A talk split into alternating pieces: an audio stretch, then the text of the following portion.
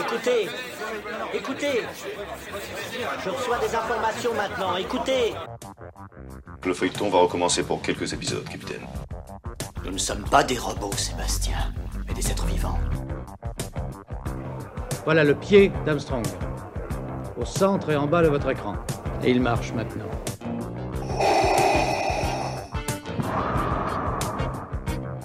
On peut dire aujourd'hui que la science-fiction est bel et bien partout. Tu veux dire qu'on est dans un programme informatique Est-ce vraiment si invraisemblable Le dormeur doit se réveiller. Non, c'est de la science-fiction. Bonjour à toutes et à tous, vous écoutez C'est plus que de la SF, le podcast hebdomadaire sur la science-fiction animé par l'œil de chéri et produit par ActuSF. Aujourd'hui, on va parler d'un film qui mêle science-fiction et horreur et qui est très vivement déconseillé à ceux qui détestent les insectes. Bande annonce. Non, vous commettez une erreur. En réalité, vous avez envie de me parler. Désolé, j'ai encore trois interviews à faire avant la fin de cette soirée. Oui, mais les autres ne travaillent pas sur quelque chose qui va changer le monde. Eux disent que si. Oui, mais ils mentent. Il y a une limite à tout, même à l'imagination. La téléportation humaine, la décimation moléculaire, la dissociation et la reformation sont de toute évidence purificatrices. La création les plus grandes rejoignent nos peurs les plus profondes. Quelque chose s'est mal passé quand tu t'es téléporté. Quelque chose s'est mal passé. Vous êtes sur le point d'aller au-delà de cette limite.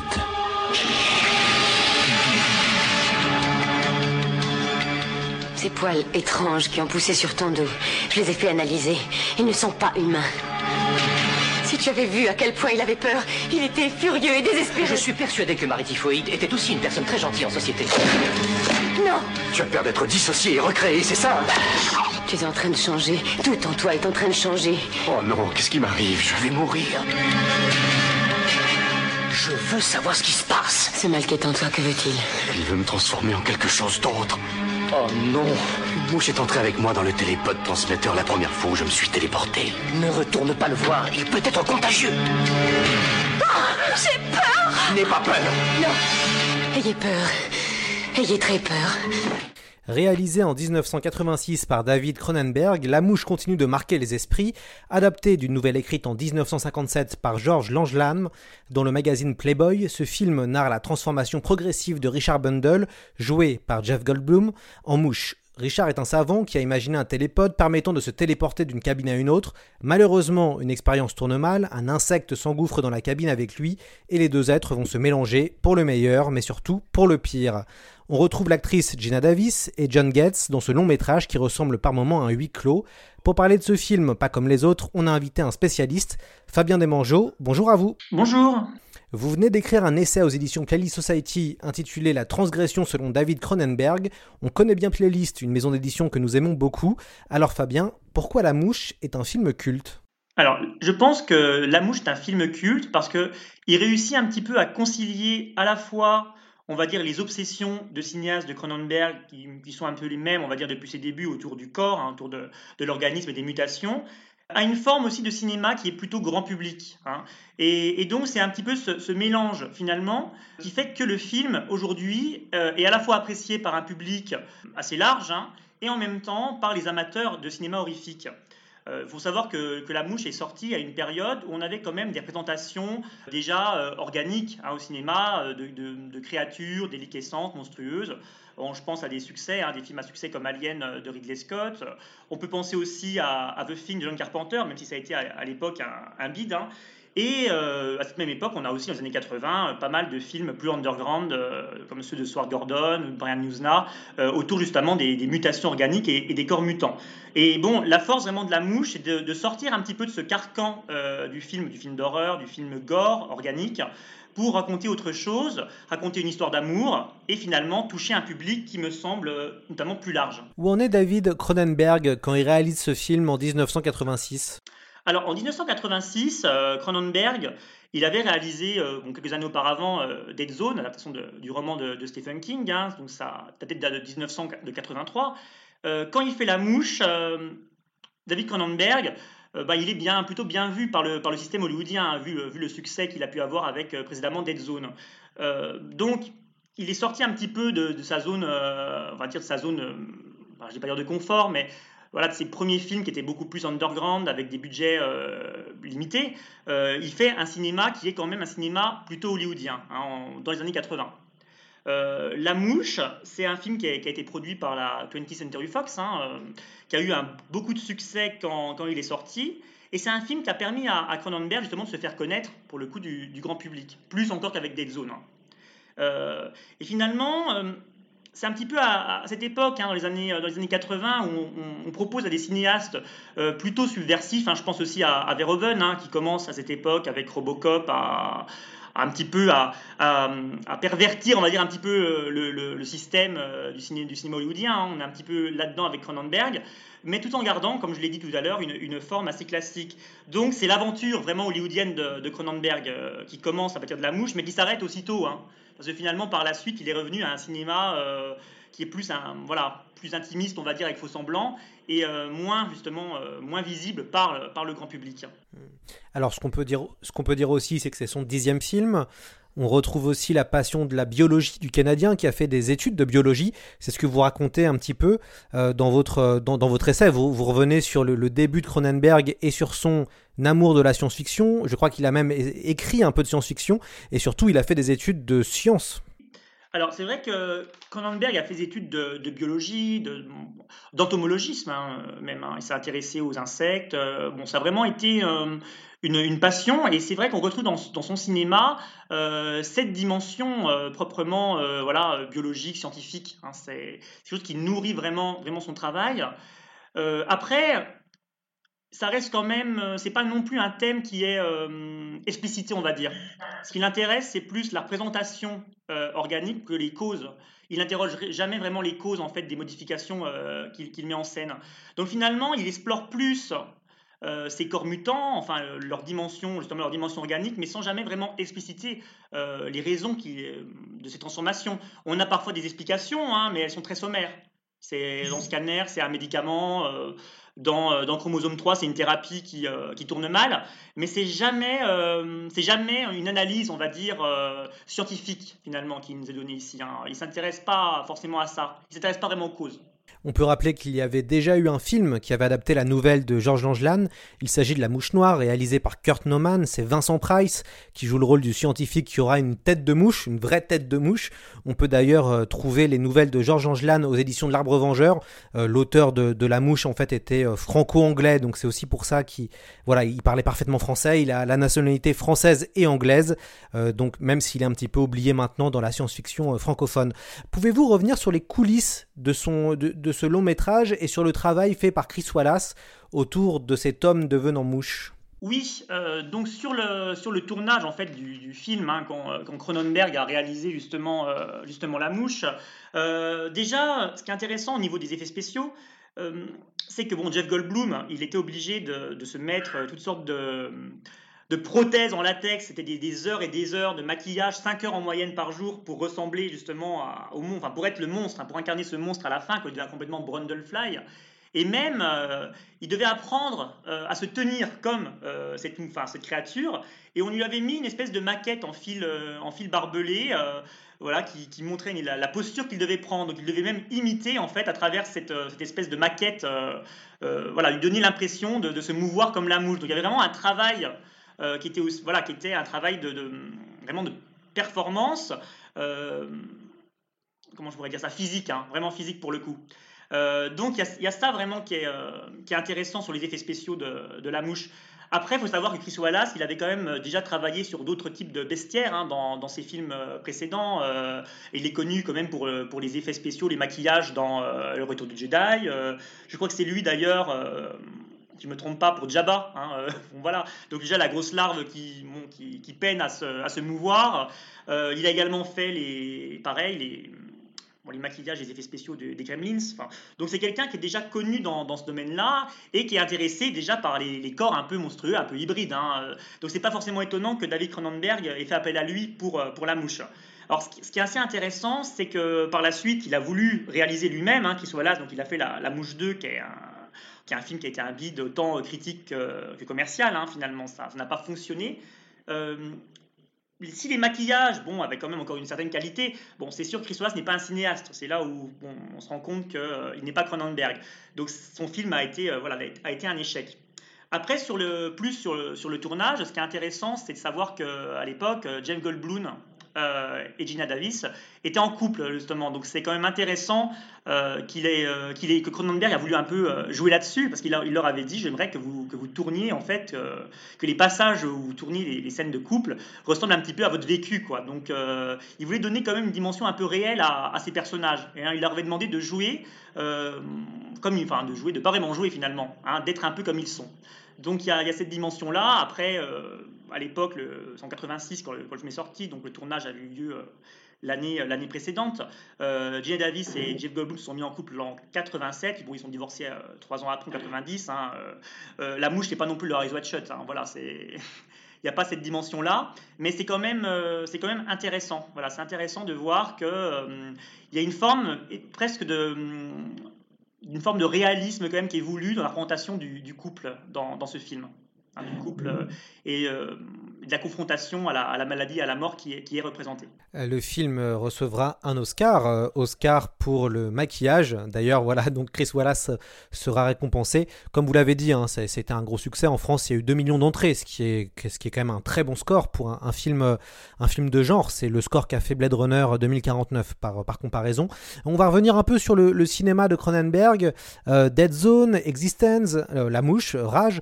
Comment analysez-vous la science-fiction de ce réalisateur qui, je crois, mêle le body horror, qui est un sous-genre du cinéma d'horreur, qui met en scène des corps euh, euh, dégradés Vous en parlez dans votre essai d'ailleurs.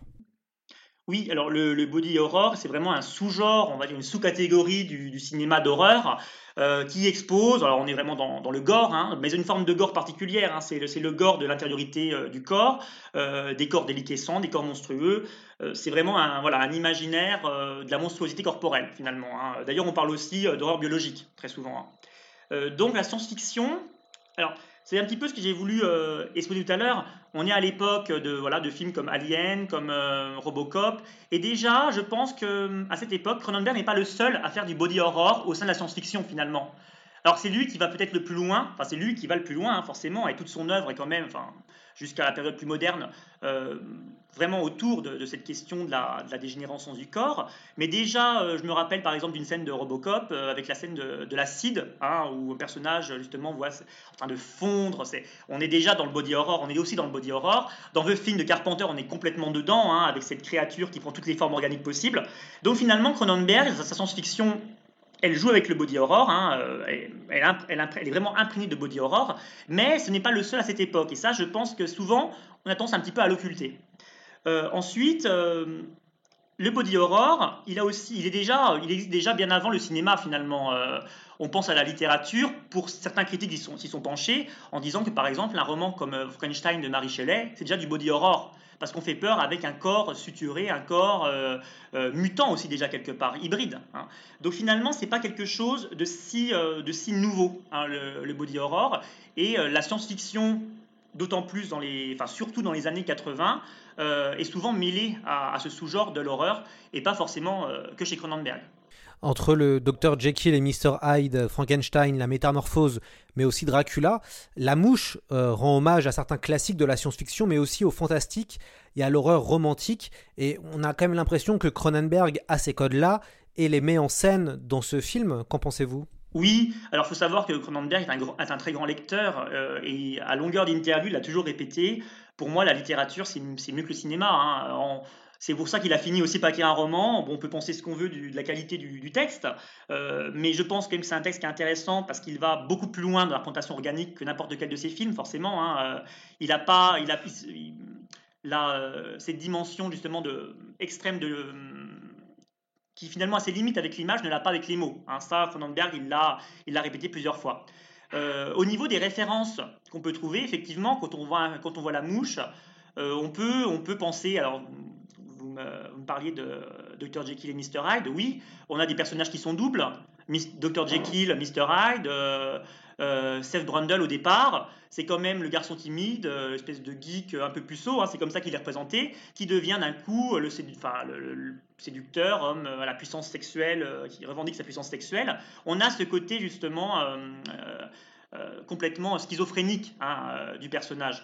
Après, toujours dans, le même genre de référence, on peut penser forcément à, même vous parlez de Dracula ou Frankenstein, oui, parce qu'on a aussi un côté romantique dans, la mouche au niveau de, l'horreur. Hein, finalement, dans, c'est toujours des personnages euh, qui, souffrent, euh, qui souffrent de l'amour, et c'est aussi ça qui est raconté dans, euh, dans La Mouche. Hein. Finalement, c'est l'impossible fusion des corps et l'impossible. Je dirais même que c'est l'androgyne hein, platonicien, hein, finalement. À la fin, il veut se confronter au corps, vivre dans le même corps que son, âme sœur, et finalement c'est impossible. Donc il y a une forme d'histoire d'amour tragique aussi qui est, exposée ici. Donc oui, toutes ces références, je pense, sont présentes dans le travail euh, de Cronenberg de manière plus ou moins consciente. Après, c'est sûr, s'il y a un texte qui est quand même fondateur hein, au niveau littéraire, forcément, on pense à la métamorphose euh, de Kafka. Euh, avec justement, en plus, ce qui est intéressant, c'est que Cronenberg avait à l'époque écrit la préface d'une nouvelle traduction en 2014 du texte de, Kafka. Et le héros de La Mouche bon, a beaucoup de, de similitudes avec celui de la métamorphose. Hein, dans le fait qu'il n'interroge pas euh, vraiment les modifications euh, et ce qui lui arrive. Hein. il accepte son sort. Et ça, c'est assez intéressant. Et Cronenberg était revenu là-dessus justement dans, cette nouvelle préface. Alors, dans votre essai, vous avez écrit que La Mouche est aussi un mélodrame sur la maladie et la mort. Et, juste, alors, je, vais vous demander pourquoi, parce que c'est vrai que quand on, se, voit La Mouche, finalement, on se souvient plus, j'ai l'impression, euh, de, la créature, de ce corps qui évolue et qui change, mais beaucoup moins du côté mélodrame sur euh, la maladie et, la mort. Alors, c'est un petit peu, euh, et ça, Cronenberg avait beaucoup discuté à l'époque de ses entretiens avec Serge Grunberg. Hein, c'est un livre qui est sorti en, en 2000, après Existence. Et euh, euh, David Cronenberg avait dit à Serge Grunberg ben, en fait, que l'alibi du genre fantastique lui permettait de raconter des choses totalement horribles, mélodramatiques, sordides, euh, qui n'auraient pas eu le même succès, c'était pas justement servi de cette métaphore du fantastique et de l'horreur organique. Bon, il faut savoir que Cronenberg, quand il a accepté de, tourner La Mouche, il a une, une, quelque chose d'assez tragique. Son père est malade du cancer. il, il, voit la, détérioration de son corps. Hein, donc ça, forcément, ça, s'inscrit un petit peu aussi dans son cinéma, hein, et lui-même en, en parler. Hein, euh, il, voit même le vieillissement comme une mutation du corps. Ça, il en parle, il en a parlé énormément. Vieillir, c'est aussi voir son corps euh, muter, se dégrader. Et euh, il y a cette dimension dans la mouche, et la mouche termine quand même par une scène qui, qui renvoie presque pour moi à une scène d'euthanasie. ça veut dire, Seth Brundle a encore muté avec sa création au point de n'être plus qu'un amas de chair et euh, de chair et de fer, on va dire. Hein. c'est vraiment, euh, euh, il a muté avec sa machine et il demande à, à Véronica de le, de, le, tuer finalement. Et à ce moment-là, c'est un appel, voilà, c'est si tu m'aimes assez, tue-moi. Et donc c'est vrai qu'il y a quand même cette dimension-là qui est pas forcément, c'est vrai que c'est pas ce qu'on retient d'un film comme La Mouche.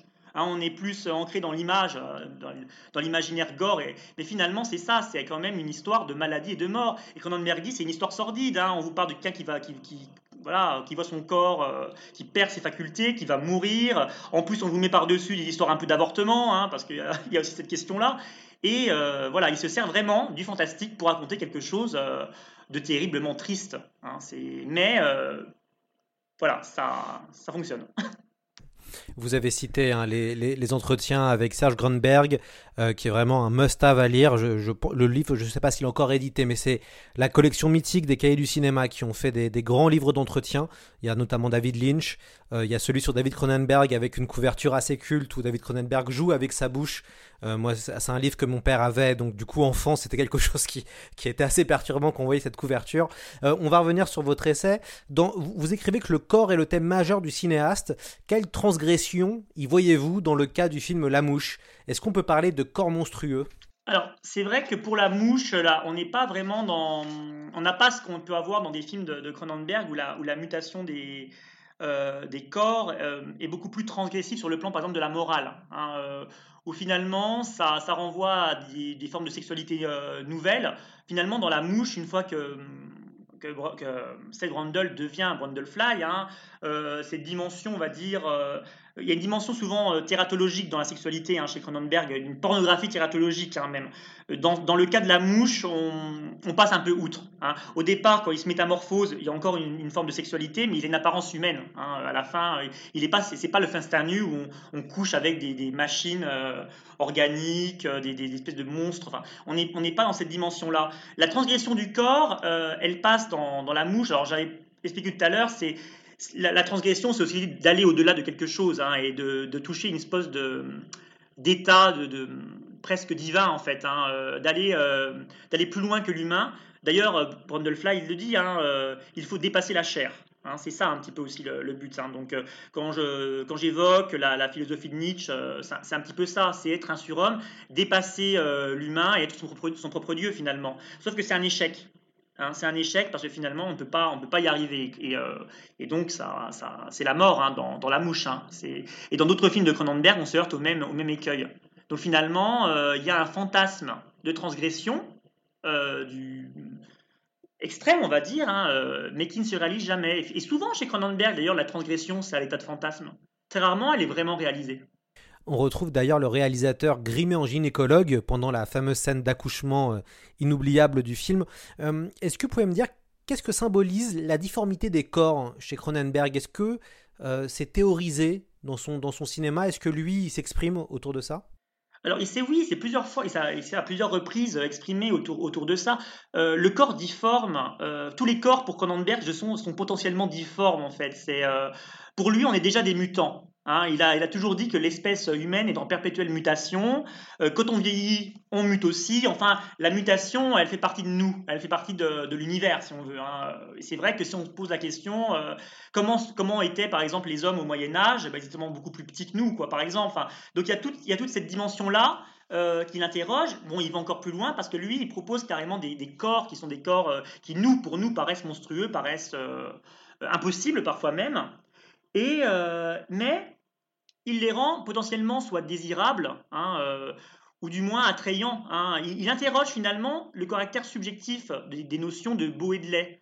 Euh, il n'y a pas tout, tout, peut être érotique, tout peut être beau. C'est ce que dit un des personnages de, Frisson, hein, euh, que tout, tout, est possible, tout est érotique. Et finalement, c'est ça que, montre Cronenberg. Il va à l'encontre finalement de ce que peut penser la société de ses corps. Donc c'est une forme de, quand je parlais de, pornographie thératologique, euh, ça renvoie même aux marges de ce qu'on peut avoir dans certains types de porno. Hein. Je parle de freak porn où on a justement des corps euh, qui ne sont, pas sont pas la norme, les normes de beauté, les canons de beauté. Et Cronenberg, il montre que tous ces corps-là peuvent être justement potentiellement désirables.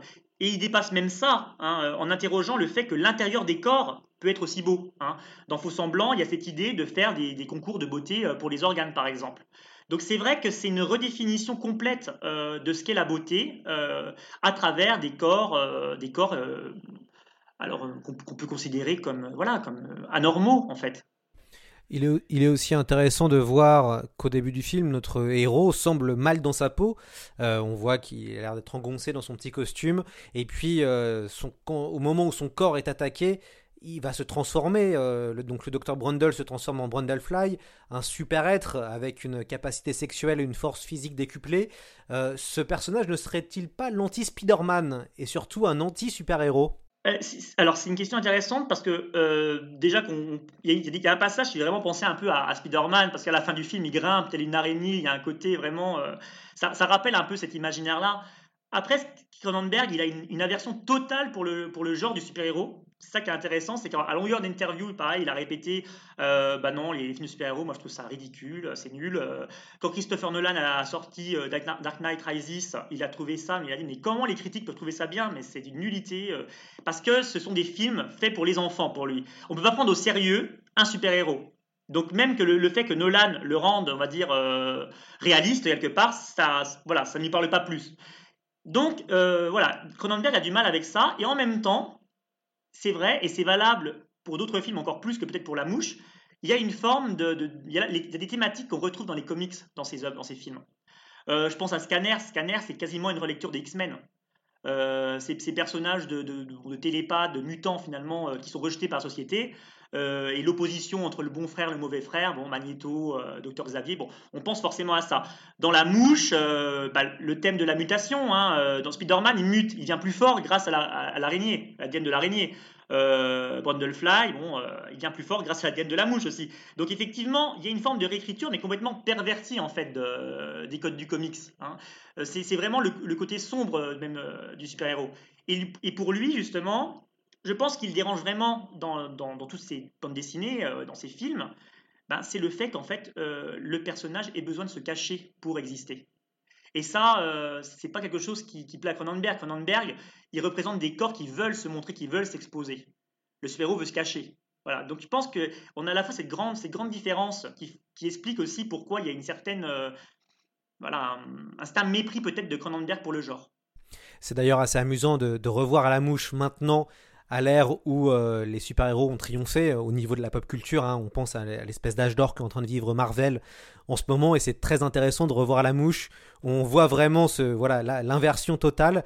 Euh, il faut aussi aborder la question de la technologie.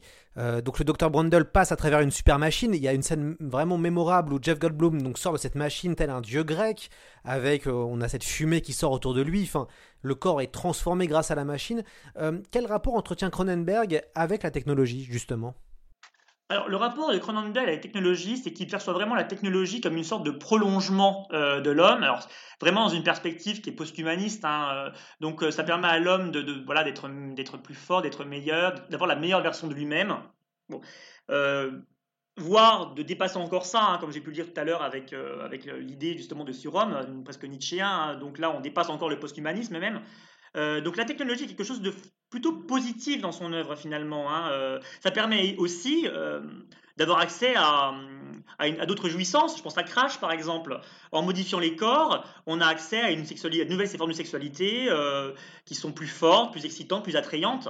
Donc la technologie chez Cronenberg, c'est toujours quelque chose voilà, de plutôt positif, même si dans le cas, bon, par exemple, de la mouche, ça finit par être destructeur, parce que la machine détruit aussi finalement les êtres.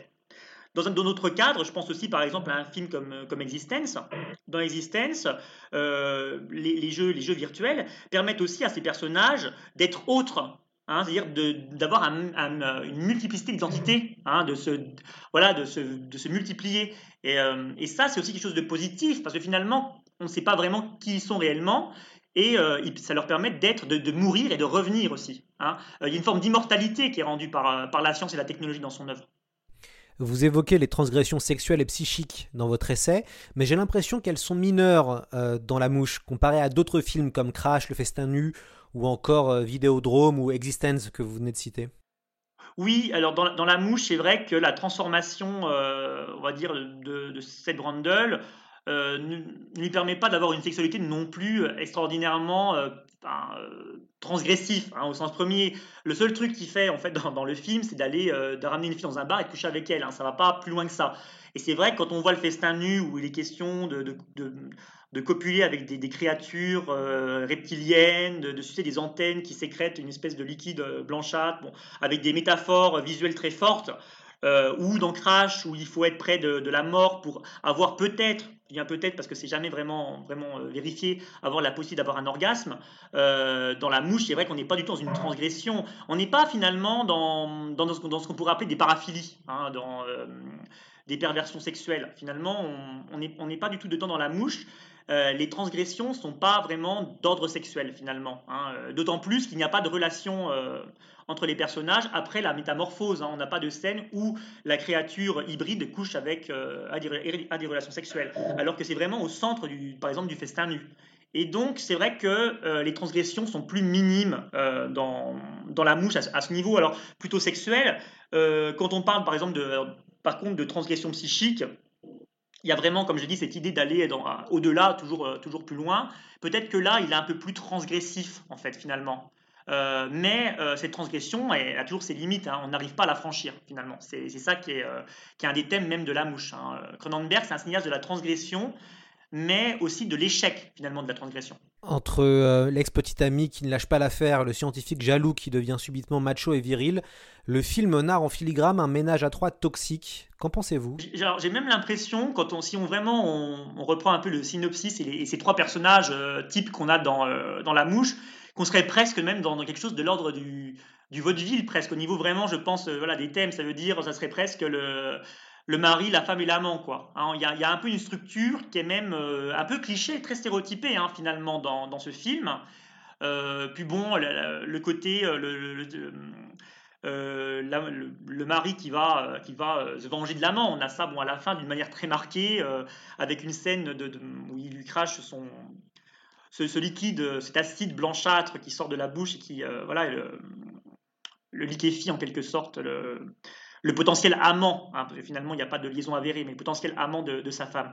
Alors oui, les relations entre les personnages sont, fortement, sont forcément toxiques, parce que finalement, pour, pour, pour l'héroïne, c'est quasiment impossible d'avoir une, euh, une, relation amoureuse euh, correcte finalement et, euh, classique. Hein. Elle, est, elle, est, prise entre, entre ce, cet homme qui en devenant Brundlefly va être de plus en plus contraignant avec elle, hein, va vouloir vraiment euh, la modeler finalement euh, à, son image, hein, euh, au point qu'elle vienne justement dans son corps, qu'elle mute avec lui. et de l'autre côté, il y a cet homme qui ces textes, qui est en plus le rédacteur du journal où elle travaille, donc a quand même une emprise sur elle aussi. Il y a, donc c'est vrai qu'il y a une espèce de relation toxique. Et Véronica, ce, personnage est vraiment entre deux hommes qui finalement lui font plus de mal que de bien. Donc c'est vrai que dans, de ce caractère-là, dans son rapport aux hommes, c'est un personnage qui, même si elle a une certaine force, hein, euh, qui, vit une, une relation euh, compliquée. Quoi. Comment analysez-vous justement le personnage de, de, Véronica, interprété par Gina Davis? Euh, Cronenberg a souvent des femmes fortes dans ses films, voire effrayantes. Hein. on pense à, Crash, on pense à Vidéodrome, on pense aussi, je crois, c'est Rage. et puis il y a Map to the Stars avec son dernier film, avec des femmes qui sont mais euh, qui sont effrayantes. Euh, les femmes sont souvent euh, poussent, entre guillemets, hein, poussent au crime ou poussent au vice dans ces films, alors que Véronica est plutôt un personnage innocent, on a, on a la sensation. Oui, Véronica, alors comparé, alors je pense notamment à, tous, les, personnages que vous avez évoqués, mais aussi dans, dans Vidéodrome, euh, le personnage de Debbie Harry, Nikki, qui a une sexualité très agressive, sadomasochiste, et qui finalement fait rentrer le, héros de, interprété par James Wood dans cet univers-là aussi. Euh, dans Faux Semblant, on a un peu la même chose avec euh, Claire et, et, la relation aussi de masochisme qu'elle a avec les, les, frères gynécologues joués par Jeremy Irons. Néanmoins, Véronica, au début du film, elle a aussi une forme de sexualité qui est, alors pas agressive, mais quand même, elle impose quand même ça à, euh, à Brundle, enfin à Seth Brundle. Ça veut dire que c'est elle qui vient le séduire, euh, c'est elle qui l'initie à la sexualité. On se demande même euh, s'il a déjà couché qu'une femme. Hein, on peut se poser la question au début du film.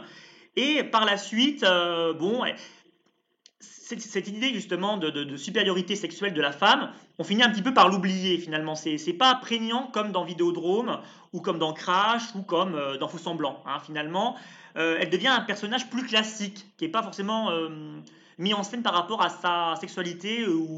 Et d'ailleurs, on n'interroge jamais sa sexualité. C'est ça qui est intéressant, c'est que les rapports qu'elle a sont des rapports sexuels, on va dire classiques. Hein. On ne parle pas de masochisme ou de, perversion. Alors que dans les, autres films de Cronenberg, euh, même dans Dangerous Method, hein, euh, où il y a cette, relation SM entre euh, Jung et, sa patiente, même si c'est un film beaucoup plus classique, hein, on, a quand même cette dimension sexuelle-là qui est très forte. On a la, patiente qui initie finalement le psychiatre dans une relation inversée aussi de domination finalement. Et dans La Mouche, c'est pas, pas prégnant comme dans les autres films. Mais je pense que par contre, euh, elle rejoint quand même un certain type de personnages, euh, Véronica, Cronenbergien, féminin, mais qui ne sont pas forcément ceux auxquels on, pense. je pense plutôt aux personnages de femmes, de femmes dans Les Promesses de l'Ombre et dans History of Violence. Je pense à la sage-femme euh, qui est jouée par Naomi Watts, qui se retrouve impliquée dans une histoire euh, voilà, de, mafia euh, terrible. Je pense à History of Violence, la femme du personnage de Viggo Mortensen, jouée par Maria Bello, qui, se rend compte que son mari est un tueur. Ce sont plus des femmes qui ont une vie assez banale, me semble-t-il, mais qui se retrouvent prises une espèce d'engrenage et face à des choses un peu extraordinaires. Hein. c'est plus ce genre de personnage, Véronica dans la mouche. Donc on est un petit peu à, l'opposé des héroïnes, justement, perverse, manipulatrice euh, ou ultra sexualisée que ces autres films. Alors, euh, David Cronenberg, c'est 21 films, mais on a l'impression qu'il commence, en tout cas que ce réalisateur commence à être un peu oublié par le grand public. Ce qui est intéressant qu'on commence avec La Mouche, qu'on ne connaît pas du tout, c'est que c'est un film plutôt mainstream. Euh, on n'a pas du tout ce sentiment de malaise. Évidemment, il y a quelque chose lié à l'horreur, et au côté un peu dégoûtant quand on voit ce corps se modifier. Mais quand même, et vous le rappelez dans votre essai, chez Cronenberg, les personnages ont souvent connu euh, des choses très violentes dans leur vie. Euh, on, pense à des agressions, on pense à de l'inceste, euh, on pense à des, agressions physiques aussi. Il y a quelque chose, ce que vous avez dit sur le corps, il y a quelque chose de malaisant chez Cronenberg et c'est pour ça que c'est aussi intéressant parce que avec ce, toute la, culture pornographique entre guillemets qu'a Cronenberg, il l'insère plus ou moins dans ses films. Donc il y a tout un côté où on, voilà, on sent un certain malaise quand on regarde son cinéma et certains films de Cronenberg, et c'est pour ça que c'est aussi fort. Euh, comment vous, vous expliquez que finalement on a l'impression qu'il est un petit peu oublié euh, en ce moment? Et est-ce que vous pensez qu'il va revenir? Alors, Bon, il va revenir parce qu'on a appris depuis peu qu'il y avait un projet euh, avec Viggo Mortensen, euh, que les fans de, de, de des précédents films qu'il avait fait avec lui sont, sont vraiment impatients de voir euh, ce que ça peut donner. Donc oui, il y aura, il y aura un retour normalement très prochainement de, David Cronenberg, auquel on ne croyait plus. Hein. Moi, c'est vrai, quand j'ai appris la nouvelle, bon, j'avais répondu justement avant à une interview qui me disait, mais que, que, que pensez-vous du... Est-ce qu'il va faire autre chose? Je me dis, bah, je ne pense pas, parce qu'il n'arrêtait pas de dire, non, moi le cinéma, si j'arrête, j'arrête, c'est fini, c'est pas grave, j'ai écrit un livre, bon... Maintenant, j'ai fait le tour, quoi, quasiment. C'est ce que disait Cronenberg. Euh, et puis, on se rendait compte que euh, Maps of the Star, c'était presque un film un peu définitif, hein, euh, quelque part. Hein. C'est la mort du cinéma, c'est la mort d'Hollywood, c'est la mort des acteurs. Il y avait un peu tout là-dedans. Et c'est vrai que, bon, il a été un petit peu oublié, parce que je pense que, ce qui marque finalement les, spectateurs, enfin les, ceux qui ont pu connaître Cronenberg, c'est cette période d'horreur hein, organique. Les, films, euh, ceux, qui ont connu Cronenberg avec History of Violence ou Les Promesses de l'ombre, bon, euh, n'ont pas forcément la connaissance de ce qu'il a pu faire euh, avant et peuvent être surpris de voir des films comme, comme Crash ou, ou, Existence par exemple. Hein. bon, c'est, Et je pense que l'horreur, l'horreur cronenbergienne hein, est peut-être passée de mode. Ça veut dire que les représentations de, voilà, du, cinéma gore ont beaucoup évolué avec le temps, il me semble. Et s'il a arrêté de faire des films d'horreur, des films gore, à partir euh, à la fin d'Existence, on va dire qu'Existence, son dernier film qui représente encore des corps mutants monstrueux, s'il a, il a arrêté ça en pleine expansion euh, du torture porn. On a commencé au début 2000 d'avoir des, à une autre version de l'horreur. L'horreur, maintenant, c'était la torture, c'était la mise à mort, c'était les, tueurs. On venait à, un autre type de violence, le snuff movie. Bon, il l'interroge dans Vidéodrome, mais sous un mode quand même différent, hein, en revenant toujours à l'organicité. Donc euh, oui, il a été oublié parce que sa conception de l'horreur est simplement peut-être un peu désormais euh, vieillie, quoi, finalement. Hein, euh. Et je pense que à notre époque, si on, commence un petit peu à le réhabiliter, bon, forcément, période de, pandémie, donc on, pense forcément aux mutations, on pense forcément à, tout ça. Donc c'est peut-être pour ça aussi que Cronenberg commence à être un petit peu évoqué depuis quelques temps, j'ai l'impression, on, en parle un peu plus. Mais euh, oui, je, ne pense que revenir aujourd'hui à l'horreur organique, je suis pas persuadé que voilà que Cronenberg euh, soit forcément une bonne idée. Je ne pense pas que Cronenberg le fasse en fait finalement. C'est, il a fait le tour de tout ça à mon avis. Et, pourtant, ce qui est intéressant, c'est que Cronenberg est un, est un réalisateur qui, et c'est là où on voit aussi, euh, il y, a, son intérêt pour la science-fiction, mais c'est quand même quelqu'un qui a pas prévu le futur, mais en tout cas a interrogé dans ses films avant tout le monde euh, des choses qui allaient se passer maintenant. Euh, Vidéodrome, euh, quand le film sort, c'est avant Internet, avant tout ce qui est un peu théorisé plus tard euh, par euh, Dantec dans Les Racines du Mal, avec cette idée de snuff movie virtuel, euh, qu'on voit ce qui est devenu entre guillemets Internet et ce qu'on peut y trouver. On peut se dire que finalement Vidéodrome c'est un film qui était en avance. pareil sur Existence, avec cette idée de, donc de, finalement de, de console de jeux vidéo organique, qu'on voit le rapport qu'ont les gens avec leur portable on peut se demander si finalement le, portable n'est pas devenu euh, le prolongement d'une main. Donc ce qui est intéressant, c'est qu'on regarde quand même le cinéma de Cronenberg et les films de science-fiction de Cronenberg. On pense à Dead Zone avec Trump, le film était, repassé sur Arte. Beaucoup de gens ont fait des parallèles avec ce fameux président des États-Unis fou furieux. Euh, voilà. finalement, euh, Cronenberg a des intuitions dans son cinéma qui s'est révélé plus ou moins juste ou correct en 2020. Oui, oui, il y, a, des intuitions, forcément, oui. Quand, on revoit un petit peu tous ces films, quand on interroge finalement ce qu'ils racontent de la société et ce qu'ils nous disent encore aujourd'hui, effectivement, on est, on est connecté avec ça. Hein. Euh, on pourrait très bien imaginer que le, téléphone portable est le prolongement euh, de l'homme, que que, les images contaminantes le sont encore plus aujourd'hui à, l'ère de l'Internet, où justement on est surexposé aux images, hein, encore plus, bien plus qu'à l'époque de la, télévision et de la VHS de, Vidéodrome. Donc oui, il y, a, ce caractère-là qui, euh, qui, rend ces films encore d'actualité. Euh, je, pense que, ce que, je, soulignais euh, tout à l'heure par rapport au body horror, c'est-à-dire que c'est quelque chose qui aujourd'hui est un peu vieilli. En fait, ce qui est vieilli, c'est peut-être la représentation, la manière de représenter, qui aujourd'hui n'est plus forcément d'actualité, sauf si on aime, alors vraiment, parce que finalement, beaucoup de, cinéastes très underground euh, se revendiquent aujourd'hui, finalement, de Cronenberg. Hein, si on doit retrouver finalement des, continuateurs un petit peu de son œuvre, de son œuvre, on va dire, euh, de jeunesse, hein, ce qu'on a jusqu'aux années 90, euh, il faut, je pense, aujourd'hui aller dans, le domaine du cinéma un peu plus de l'extrême, hein, vraiment, où, on s'intéresse encore au corps mutant, à, l'horreur, euh, mais bon, à un degré encore supérieur au niveau de l'extrême violence ou de la pornographie que du cinéma Cronenberg. Je, pensais, et ça je l'avais déjà cité, à, par exemple Elle les zombies de Bruce Labrusse, où justement on a des, on est entre le porno gay et le film gore, où on a des, zombies qui ressuscitent les morts en, euh, les pénétrant euh, avec leur sexe dans, à l'intérieur des entrailles. Finalement, là, on a une représentation qui est très Cronenbergienne, mais à un degré encore supérieur. Alors, euh, bon, à moins qu'on trouve ça encore dans le cinéma de l'extrême, Cronenberg, lui, n'est, voilà, je, pense qu'aujourd'hui, ça, n'intéresse peut-être plus de, montrer ça en fait par l'image, parce qu'il n'y croit peut-être plus non plus. Hein. c'est, pour ça que pour moi, un film comme le, comme le Festin nu, par exemple, euh, euh, qui est l'adaptation impossible d'un texte impossible, hein, qui est celui de Burroughs, et eh ben, ça nous dit quoi? Ça nous dit des représentations qui sont quand même très kitsch, hein, avec des, créatures qui sont caoutchouteuses même, un excès, un excès dans l'image, d'un peu de grotesque quand même dans, ce film, c'est un, côté carnavalesque. C'est comme s'il nous disait finalement, je vous montre l'adaptation inadaptable, quelque part. J'ai adapté, mais j'ai mal adapté, et je vous montre pourquoi c'est euh, impossible d'adapter. Donc il y a comme une réflexion un petit peu sur les limites euh, du cinéma pour représenter un texte littéraire. C'est une interprétation que je donne après, hein, mais euh, je pense qu'on peut, aussi le voir comme ça. Ce sera le, mot de la fin. Un grand merci euh, Fabien euh, Demangeau d'être venu dans C'est plus que de la SF.